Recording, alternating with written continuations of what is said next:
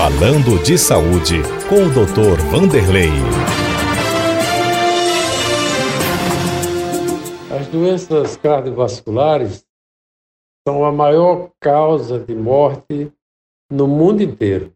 E aqui em Alagoas não é diferente. São verdadeiras epidemias que deveriam, o sistema de saúde pública e privado, ser encarados com medidas de informações para que as pessoas possam prevenir essas doenças, é, de medidas para que, se aparecerem, elas sejam detectadas a tempo de terem alguma medida é, reparadora, é, curativa, né? para que as pessoas possam viver mais e possam viver com qualidade de vida.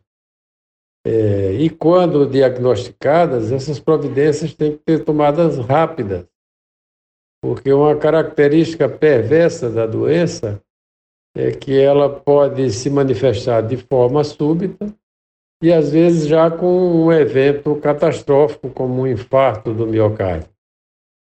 Então, detectou a presença de ameaça de um infarto, a gente tem que tomar uma providência, seja com medicamento, uma, um procedimento que a gente chama percutâneo, com angioplastia e colocação de estentes, ou a cirurgia de revascularização do miocárdio. E por que tem que tomar essas providências rápidas, seja qual for a doença? Porque ela é progressiva. Né? Se nós demoramos um ano, dois anos para poder tomar essa providência que é recomendada, a pessoa, o indivíduo já chega com a sua doença numa forma mais grave, né? o que vai aumentar a chance dele morrer nesse procedimento, né? ou vai comprometer a recuperação plena desse doente. O doente vai sair do, do, do mercado de trabalho e ir para a Previdência Social, gerando uma despesa né, para o sistema, sistema público. Então, com doença cardiovascular não se brinca.